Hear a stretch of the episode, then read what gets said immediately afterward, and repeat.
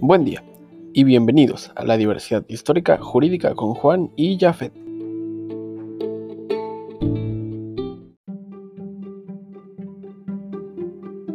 Tenemos a dos grandes conductores, a Pastor y a José.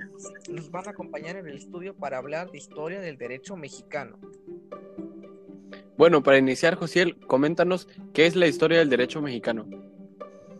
Es cierto que se la historia en el aspecto jurídico en México, disciplina auxiliar de la ciencia jurídica que estudia los acontecimientos políticos, sociales, económicos, religiosos, bélicos, pretéritos más importantes y trascendentes que forjaron a la estructura normativa, así como las instituciones jurídicas en este país.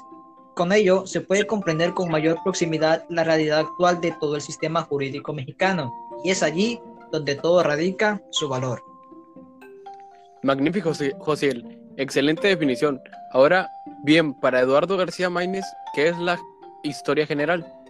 Para Eduardo García Maínez, la tradicionalmente es definida como la narración de los sucesos ocurridos en el que han, eh, que han ejercido influencia considerable en el curso general de la vida humana. Pero también existen para ello estos históricos tres características importantes. Claro, que te las menciono, Juan. Perteridad. Este solo estudia sucesos del pasado, pero sin involucrar el presente o el futuro. Ahora bien, la unicidad son los hechos históricos que son únicos, es decir, no se repiten los hechos del pasado y por lo tanto, por último, la individualidad. A la historia solo interesa exclusivamente lo actual, no lo que ellos tienen en común. Entonces será todo lo que el pasado serán únicos entre sí y no se, no se podrán repetir, entonces no tenemos sucesos que se llevan a cabo por el mismo nombre, entiendo, por eso no hay mismo personaje y no se pueden clonar en sí. Por ello, a todo esto, la historia como una gran rama general se basará en el conocimiento de sistemas jurídicos del pasado, no del presente. Por esto, el historiador solo considera de épocas pasadas a que no se repiten y jamás volverá también, al ser una ciencia, ¿tiene un aspecto científico? Eh, déjame pensar, ¿tendrá o no tendrá? Claro que sí, ya que el trabajo del historiador debe de comenzar por y separar testimonios dichos. Dicho lo anterior, el trabajo histórico continúa mediante la reconstrucción de los hechos pretéritos, pero en su individualidad característica.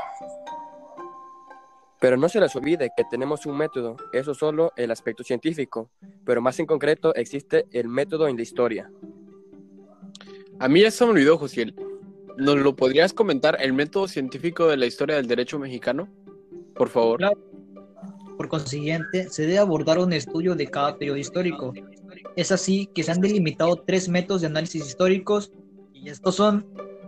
Ya te gané, Josiel. El método histórico o cronológico su análisis comienza a realizar comparación de los hechos históricos y en base a tal división investiga los diferentes ordenamientos jurídicos. En el caso del método sistemático, establece que el análisis debe iniciarse a partir de una división de sistemas jurídicos para posteriormente situar el hecho histórico en la etapa correspondiente. Y finalmente, el método mixto, similar al método cronológico, aunque su estudio parte de la situar distintas etapas para cada rama del saber jurídico, de manera que no se sitúa plenamente dentro de ningún de los métodos anteriores. Lamentablemente el tiempo se nos terminó, pero fue importante saber sobre la historia del derecho mexicano en cuanto que es y conocer su respectivo método en el aspecto científico con el dúo de Josiel y Pastor. Muchas gracias.